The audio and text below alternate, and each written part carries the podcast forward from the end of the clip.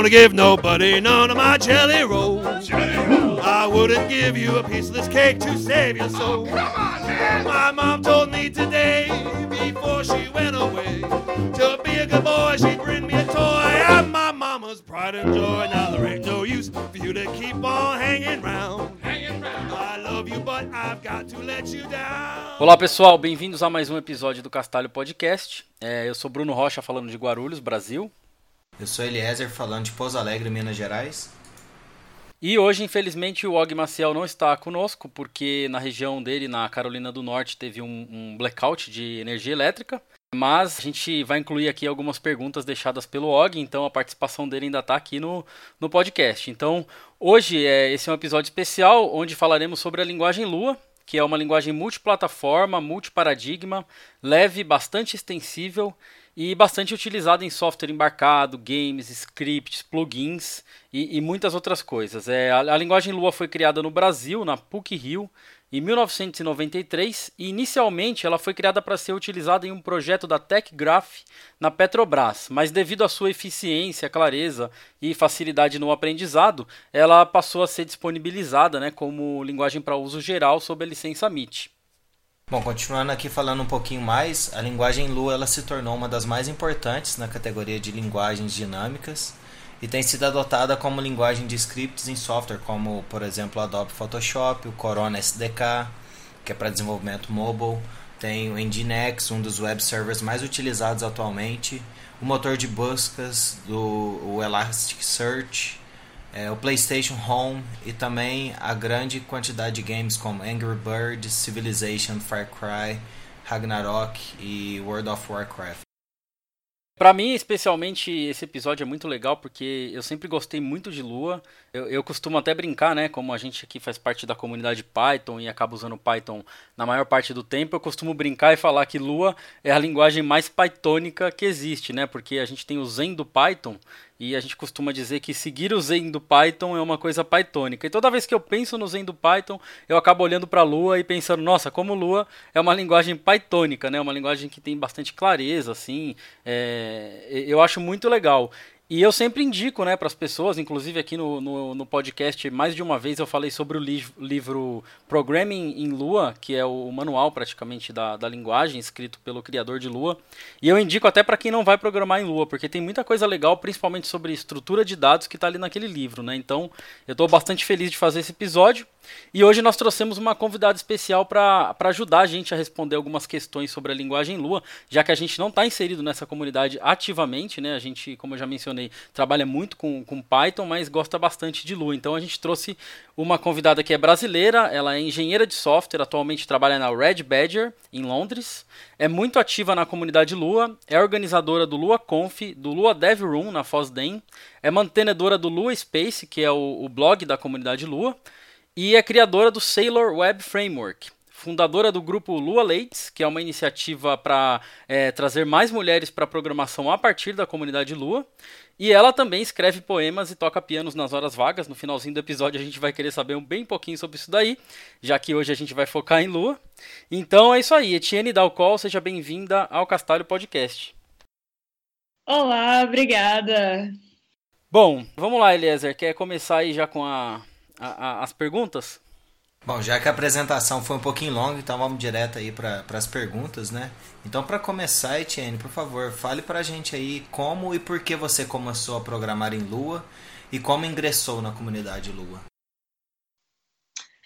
Então, eu comecei a minha graduação na PUC Rio, que é onde a Lua foi criada, né? E só que na época eu não sabia disso. Eu estava conversando com o pessoal sobre a linguagem que eu tinha conhecido através do jogo Ragnarok Online, quando alguém me interrompeu e falou assim: Olha, você sabe que foi criada aqui? Eu, como assim aqui? Aqui, aqui? É, aqui, aqui. Eu, eu, lá quinto período você vai ter aula com, com o Roberto, que é o criador da linguagem. Então você provavelmente vai ter aula de compiladores ou alguma coisa assim com ele. E eu fiquei assim. Como procurar uma boa palavra? Eu fiquei assim, embasbacada, assim, porque eu não fazia ideia naquela época que, que Lua tinha sido criada no Brasil.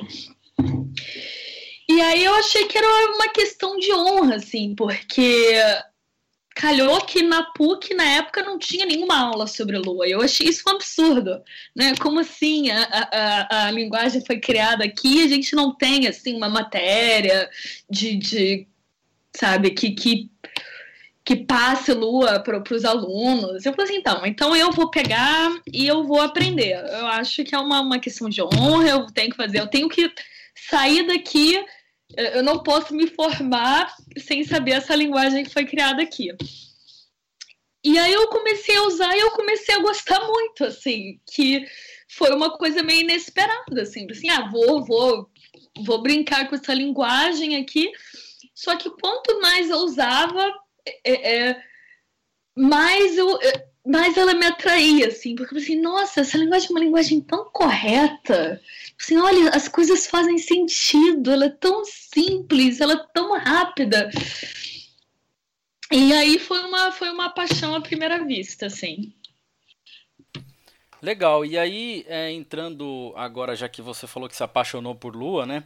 É, a gente sabe que Lua tem implementações para web, para mobile, data science, dispositivo embarcado. Inclusive tem um negócio é, que é o Node, é, esqueci exatamente o nome, mas tem um negócio bem legal para embarcado que eu vi recentemente. Tem games, ou seja, Lua está em bastante lugar. E, então tem com certeza alguma área que Lua se destaca, né?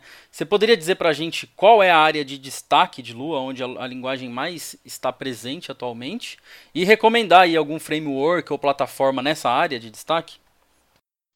Sim, claro. É, assim, a, a, a grande área onde Lua se destaca, assim, que foi uma coisa meio por acaso, é a área de jogos, né? Porque Lua caiu na, na, no domínio de jogos meio de paraquedas, foi através de um, de um artigo acadêmico que foi publicado, uma pessoa é, viu, aí resolveu fazer um jogo que foi o Green Fandango, aí resolveu falar desse jogo, falar dessa experiência numa, numa conferência na Califórnia, GDC, aí mais pessoas ficaram sabendo, aí foi um, um, um, um networking effect, né? E, e aí a Calhou ficou muito conhecida nessa área que, parar para pensar é, né, olhando para trás, assim, é realmente uma aplicação perfeita de Lua, porque Lua foi criada é, é, para fazer uma interface com uma linguagem compilada, para você não ter que, por exemplo, recompilar o programa inteiro para mudar algumas coisas e oferecer uma forma de modificar esse programa de uma maneira mais fácil, para pessoas que não necessariamente são super confortáveis com programação, o que é bem o caso de quem faz, por exemplo, level design em jogos e tal. E aí Lua espalhou nessa área muito rápido, é, chegou a ser a linguagem número um nesse domínio. Hoje em dia eu não sei como é que tá, eu acho que a época de ouro de Lua em games foi mais ou menos entre 2008 e 2011, continua sendo uma das linguagens mais usadas. Não sei te dizer se hoje em dia é a mais usada, mas ainda tem diversos frameworks importantes que, que usam Lua para o desenvolvimento de jogos. Então tem o, o Corona SDK, tem, tem um que é utilizado pela King para fazer os jogos deles, que é o Default. É, tem um super bacana que é super fácil de usar, que, que, eu, que eu já usei para fazer uns protótipos, que é o, é o Love 2D, que tem um fórum super bacana, uma comunidade muito ativa. De vez em quando eles fazem umas jams de desenvolvimento de jogos. É, deixa eu pensar mais um. Ai, agora não, tô, não tá vindo outro na cabeça agora, mas ah, tem um que é chamado uh, Pico 8, que é um emulador de console antigo, que você faz uns cartuchos virtuais e ele é todo programado em Lua. E é muito bacana, é muito muito simples de usar, é muito bonitinho os gráficos. Eu ainda não usei é, é, para criar um, um, um, jogo completo. Assim, eu dei uma olhada só, uma, uma mas é um, um, um, framework que eu quero dar mais uma olhada é, é, profundamente. Bom, então, já que a gente falou assim de uma área que Lua se destaca bastante, é, e como o Bruno mencionou, a gente está mais ligado à comunidade Python do que à comunidade Lua. É, eu gostaria de saber um pouco mais sobre a comunidade, né? É, se existe uma comunidade forte aqui no Brasil, se você vê o número de pessoas interessadas em Lua aumentando ou diminuindo, e se o pessoal que está interessado é, do Brasil, se tem bastante documentação em português para quem está começando, algumas coisas nesse sentido, assim, um pouco a respeito de como seria alguém, ah, nunca vi lua na minha vida, como é que eu vou começar, vai ter mais gente para me ajudar e por aí vai. Então, a comunidade Lua é, não é assim enorme, igual a gente poderia dizer da comunidade de Python, de Ruby, já comparar com JavaScript, então nem se fala. Então, assim, é uma comunidade menor, mas é uma comunidade super ativa, com pessoas super inteligentes e super dispostas a ajudar. É, a lista de e-mail de Lua é um recurso incrível, onde as pessoas têm discussões de, de vários níveis. É, é, vai encontrar discussões sobre como fazer compiladores e, e detalhes de memória, até dúvidas simples de ah, por que que é, é, quando eu faço esse loop não te, dá esse problema. Então, e as pessoas são sempre dispostas a ajudar, que eu acho que isso é a coisa mais legal. Então, assim, é uma comunidade que não é grande, mas também não é pequena para você não se sentir amparado. Então, assim, eu acho que tem uma quantidade de gente super. É, é... Ai, meu Deus, eu esqueci a palavra. Super suficiente para fazer tudo que você precisa. É uma comunidade assim que está bem espalhada em, em, vários tipos de recursos, dependendo da sua preferência, né? Eu acho que o, me, o melhor de todos é, é a lista de e-mail mas também tem uma galera que de vez em quando posta no, no subreddit, tem uma galera que está sempre postando na hashtag do Twitter, tem um chat no, no IRC, tem. Tem uma lista de e-mail em português também. É, essa lista de e-mail em português é menos ativa que a lista de e-mail em inglês, mas várias pessoas importantes da comunidade estão nela e a, os e-mails, as dúvidas sempre são respondidas assim. O Stack Overflow de Lua também é bem ativo. Então, assim, passa a impressão de que talvez não tenha muita gente, mas eu nunca vi uma pessoa com uma dúvida passar sem, é, é sem ser ajudada.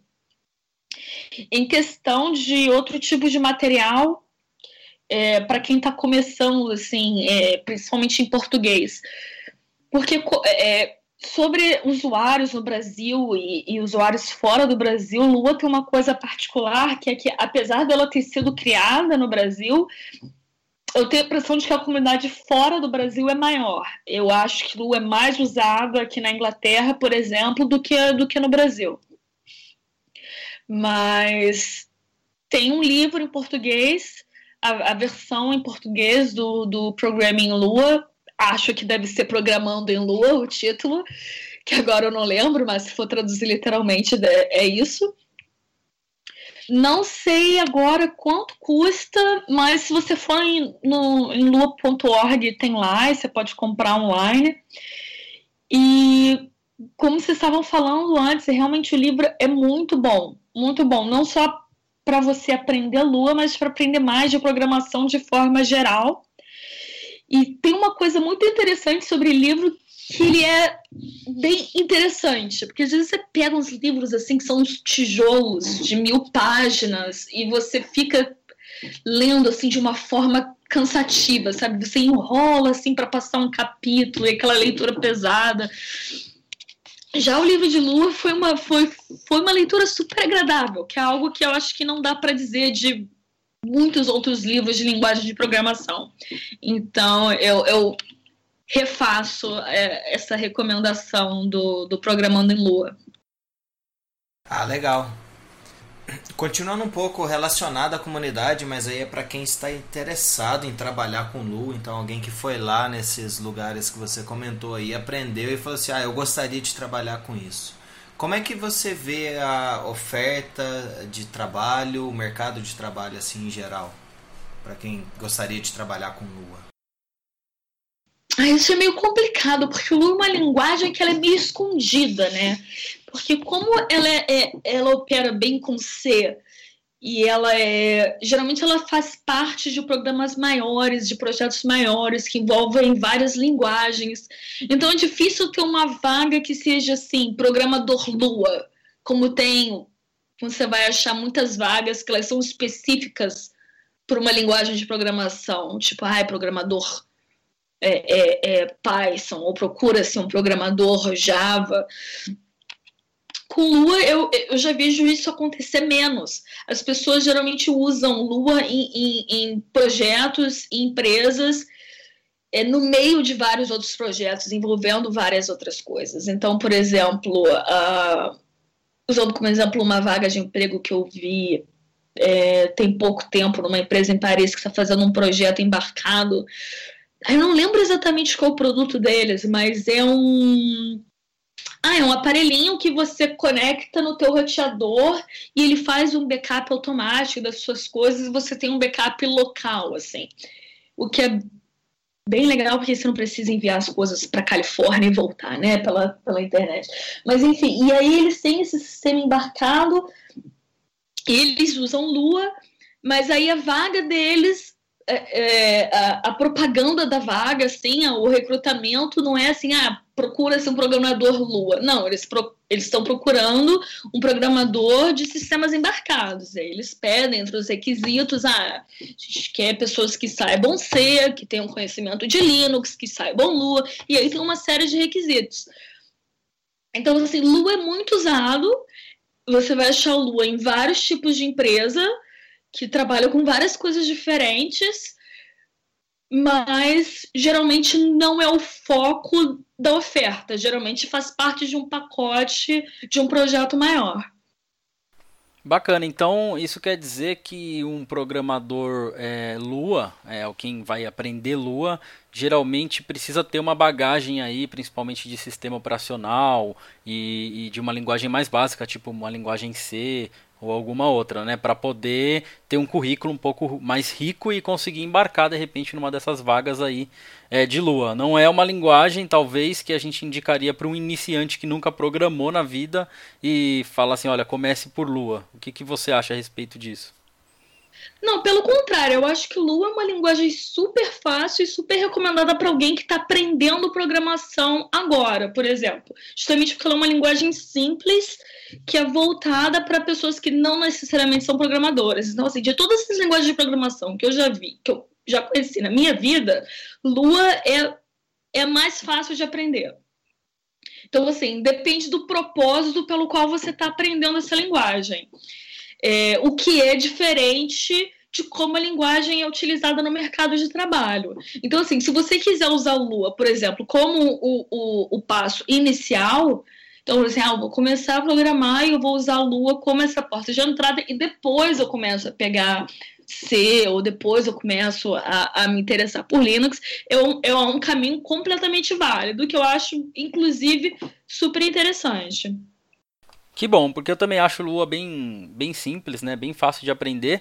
E isso já, me, já leva para minha próxima questão aqui, que é a seguinte: é, uma das coisas intrigantes né, em Lua e uma das coisas mais legais de Lua ao mesmo tempo é o seu modelo de dados, né? Que é todo em volta dos tables, né? E dito isso, assim, Lua não tem orientação objeto nativa, né? Você não tem a, a, o conceito de classes como elemento de sintaxe, né? Então não é algo que você vai vai ver em Lua. Então, por exemplo, é, muita gente aprende na faculdade Java ou C Sharp, né? As faculdades brasileiras costumam ensinar C Sharp ou até mesmo Python ou Ruby e acabam aprendendo orientação objeto do modelo clássico, né? Orientação objeto a partir de classe, herança e tudo mais. Em Lua, a gente tem que construir a orientação objeto, ela existe, é bastante forte, mas tem que ser construída através dos tables e metatables. E eu particularmente acho isso bacana a partir do momento que você entende esse conceito, mas talvez para iniciante, né, para quem pega ali logo de cara e tá, de repente já fez um curso, né, uma faculdade na área ou vai fazer, isso acaba dando um certo susto. E o que, que você acha disso? Você acha que esse modelo é, de Lua não ter, é, vamos dizer assim, syntax sugars para orientação objeto é algo vantajoso? Ou é algo que de repente dá um certo susto e afasta quem está aprendendo? Olha, é, ele pode dar um certo susto no sentido que a partir do momento que você fala que a linguagem não tem essa feature nativamente, as pessoas podem ter a interpretação errada de que essa feature não existe de forma alguma, que não é o caso. Como você falou, dá para você construir a, a orientação ao objeto a partir das metatables. Então, assim, eu acho que isso pode gerar, assim, um, um mal entendido. Mas, uma vez que você resolve dar uma olhada e, e ver qual é, eu acho muito interessante, porque eu acho que tem muita gente que usa orientação objeto errado. Que você decide usar para tudo sem parar para pensar por que, que você está usando. Assim, assim, ah, então vou fazer esse negócio aqui em Java e vou botar getter setter para todos os atributos, aí fica um negócio gigante, sei lá, para você fazer um hello world. Então, assim, então eu acho que quando você tem uma linguagem simples, você não é forçado a usar conceitos grandes, a não ser que você realmente precise deles. Então, a partir do momento que você olha para um programa e você pensa, não, aqui o único jeito, ou o melhor jeito de eu resolver isso daqui seria usando orientação a objetos. Aí você vai lá e prepara o seu programa para usar só quando você realmente precisa. Eu acho que dessa forma, no final, o programa ele fica muito mais simples, ele fica muito mais fácil de dar manutenção, porque você está realmente usando a, a os, os conceitos de programação quando eles são realmente necessários. E não é e não é na verdade complicado, porque assim, quando a gente aprende orientação à faculdade, é, orientação a objeto geralmente na faculdade, a gente aprende a usar a orientação a objeto, mas a gente não necessariamente entende como a coisa funciona. E eu acho que quando a gente passa a, a, a usar a Lua para isso, você começa a ter um certo, um certo Ai, meu Deus, esqueci a palavra. Ai, um momento assim, eureka, assim, tipo, ai, nossa, então, na verdade, esse objeto aqui, ele só tem um, ponteiro para um outro método que ele compartilha com, com um objeto maior, não é um, um, não é um negócio de outro mundo, assim. E eu acho isso muito bacana, porque você passa a entender verdadeiramente certos conceitos.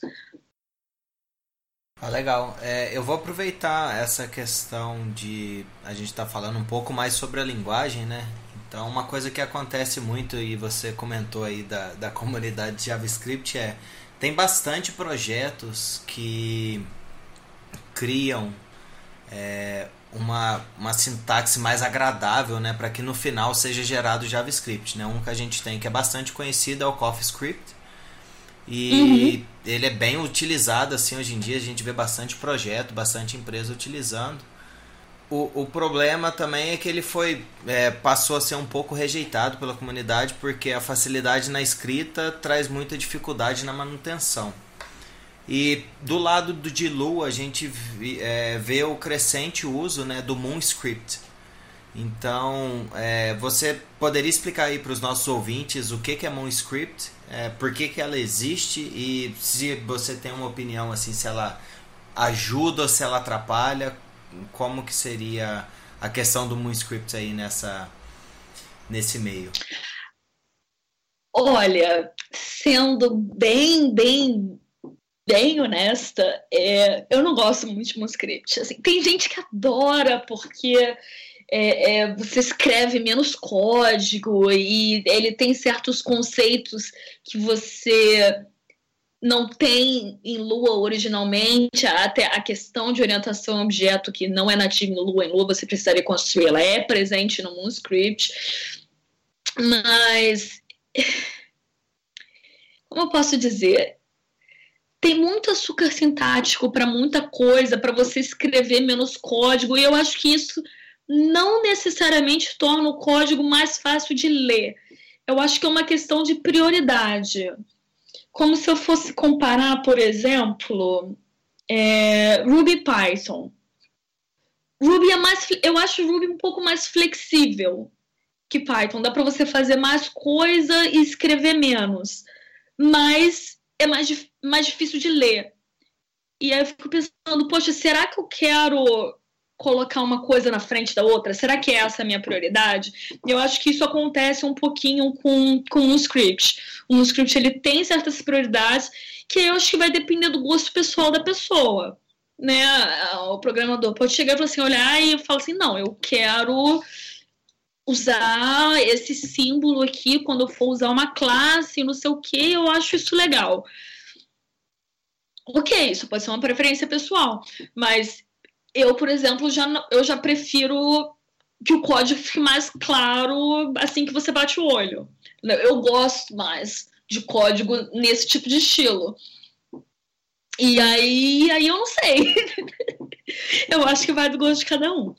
E, e, você acha que corre o risco do MoonScript é, ter o mesmo futuro do CoffeeScript? Porque hoje a maioria da comunidade JavaScript meio que rejeita assim o CoffeeScript, né? Eu tenho amigos que trabalham com front-end e eles olham um código em CoffeeScript e eles falam: "Não, eu não quero pôr a mão nisso daí porque vai ser um pouco mais complicado para eu dar manutenção". E com certeza foi escrito em um terço do tempo que se fosse realmente escrito com JavaScript puro. Você acha que corre o risco de projetos em MoonScript no futuro? É, por exemplo, a gente vê frameworks, como por exemplo o Lapis Framework, que é um framework que, que eu já usei em, em Lua é, para algumas brincadeiras, que ele tem a opção de você escrever em MoonScript. Você acha que esse código escrito em MoonScript vai dar um pouco de trabalho daqui a alguns anos, quando, por exemplo, o Lua for atualizado ou, ou coisa assim? Ah, eu acho que é possível sim, porque eu acho que inclusive cai no aspecto de o que está por trás do projeto, né? Então, por exemplo, assim, para a linguagem Lua, você tem toda a equipe de, de, de pesquisadores da PUC Rio que está dando manutenção, que está ali e que no caso do do MoonScript é diferente. Se bem que, por exemplo, o, o, modelo de open source dos dois é diferente, né? A, a Lua em si adota um modelo catedral, onde você não é qualquer um que, que pode fazer commit pro, pro Lua. É, as coisas passam pela equipe da PUC primeiro. É, já no, no MoonScript, é, é, tá no GitHub, é, qualquer um pode fazer uma pull request. Então, sobre a questão da manutenção da linguagem em si, é, eu acho que pode ter uma diferença aí. Mas a, a, a, o MoonScript também é usado para projetos grandes, né? Tem aí a, a, loja itch.io, que é um, um, uma loja de jogos indie meio competidora da Steam, que usa o, o, o Lápis e usa MoonScript né, para desenvolver o site deles. Então, assim, então tem suporte, tem projetos grandes utilizando, é, é aberto mas pessoalmente eu já usei um script, eu acho que dá mais trabalho de manter sim, porque eu acho que todo o seu fluxo de desenvolvimento é, ele acaba tendo uma etapa a mais. Então, por exemplo, é, o MoonScript, ele é primeiro ele tem um transpiler que vai jogar o MoonScript para a Lua e depois e, o resultado em Lua é lido pelo Nginx. Aí tem vários pequenos probleminhas que acontecem no meio dessa etapa, entendeu? Aí você tem que ter o transpiler rodando, que lê do diretório e faz o, o automático, e aí o Nginx ele lê do resultado, ele não lê do seu código. Você pode até usar é, a biblioteca para fazer o, o, o automaticamente, mas aí, enfim, você está colocando um, um um, um, transpiler ao vivo no código, né? Então, assim, isso deixa o programa um pouco mais lento. Então, assim, preferencialmente você passa pelo transpiler primeiro, você faz uma, uma, uma pré-compilação.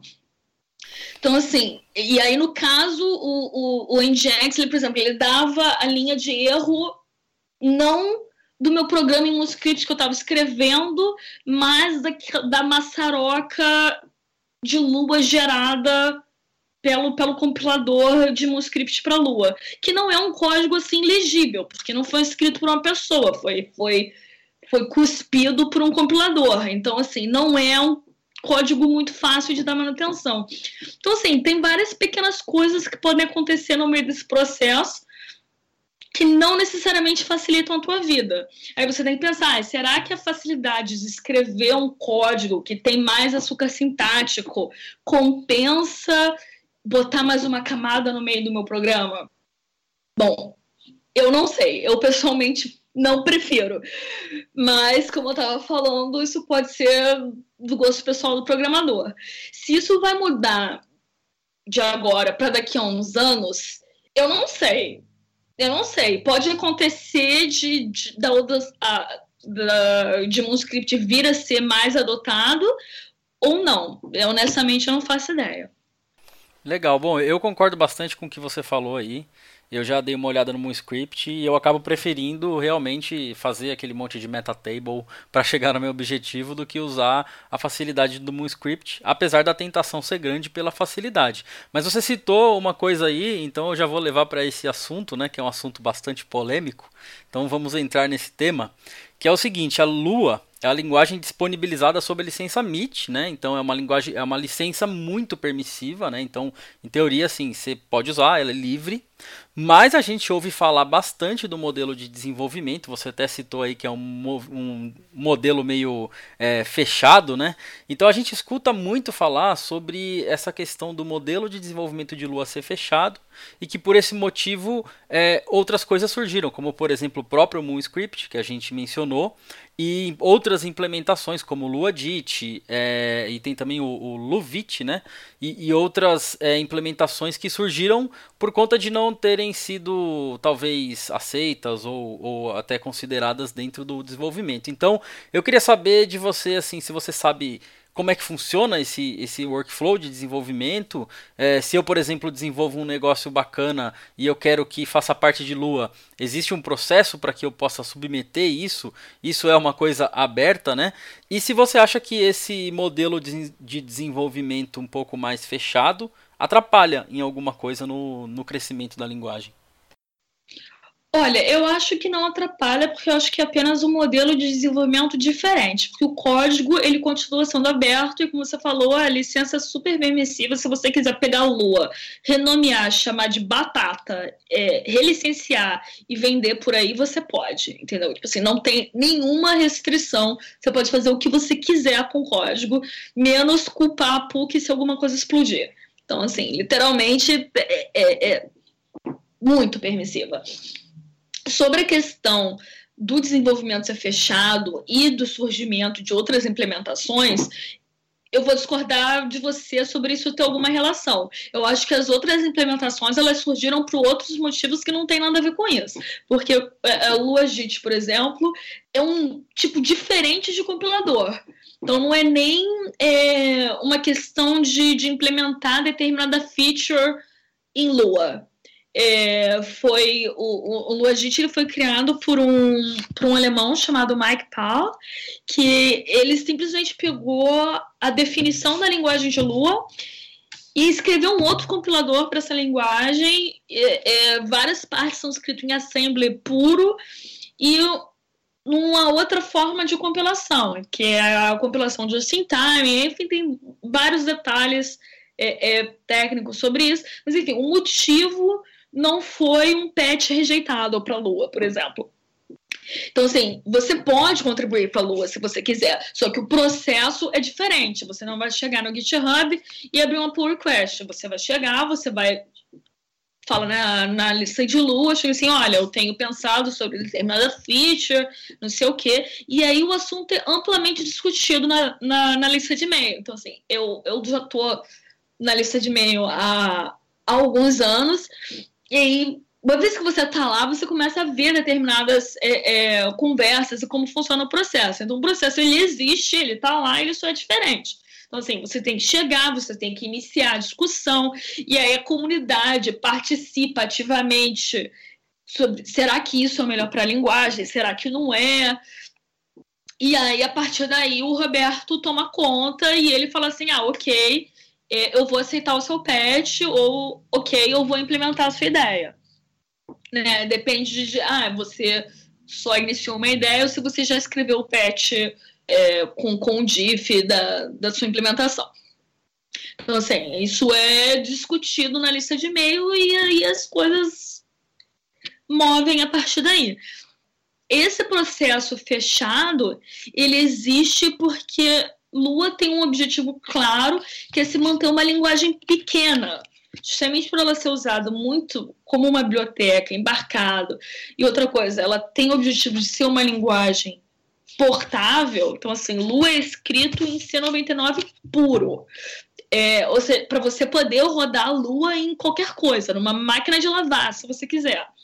Então, assim, então existe uma certa uh, uh, um certo controle de qualidade que é muito grande. Então, assim, eu, eu acompanhei o, o, o, Não vou dizer assim de perto, porque eu nunca fiz parte do Lab Lua, da PUC, mas assim, eu conheci várias pessoas que trabalham lá, eu vi mais ou menos como é o processo.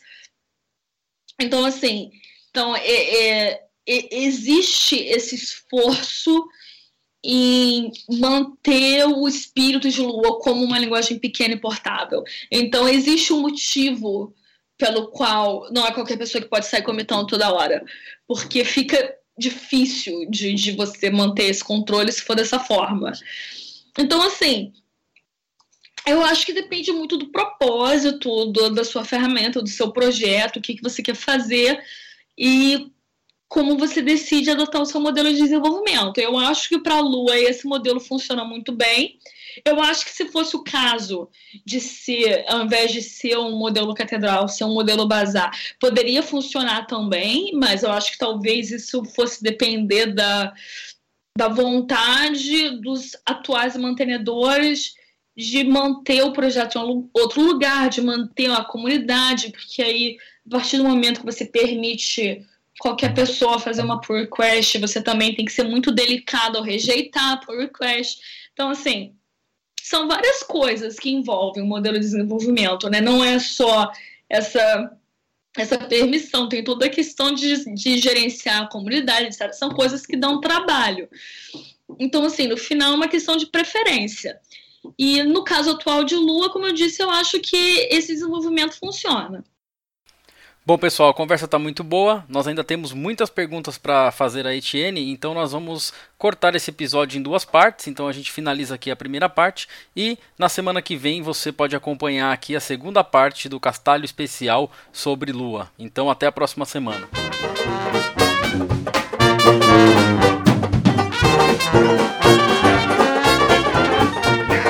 Ain't gonna give nobody none of my jelly rolls. Jelly rolls. I wouldn't give you a piece of this cake to save your soul. Oh, on. My mom told me today, before she went away, to be a good boy, she'd bring me a toy. I'm my mama's pride and joy. Now there ain't no use for you to keep on hanging round. Hanging round. I love you, but I've got to let you down. My jelly roll.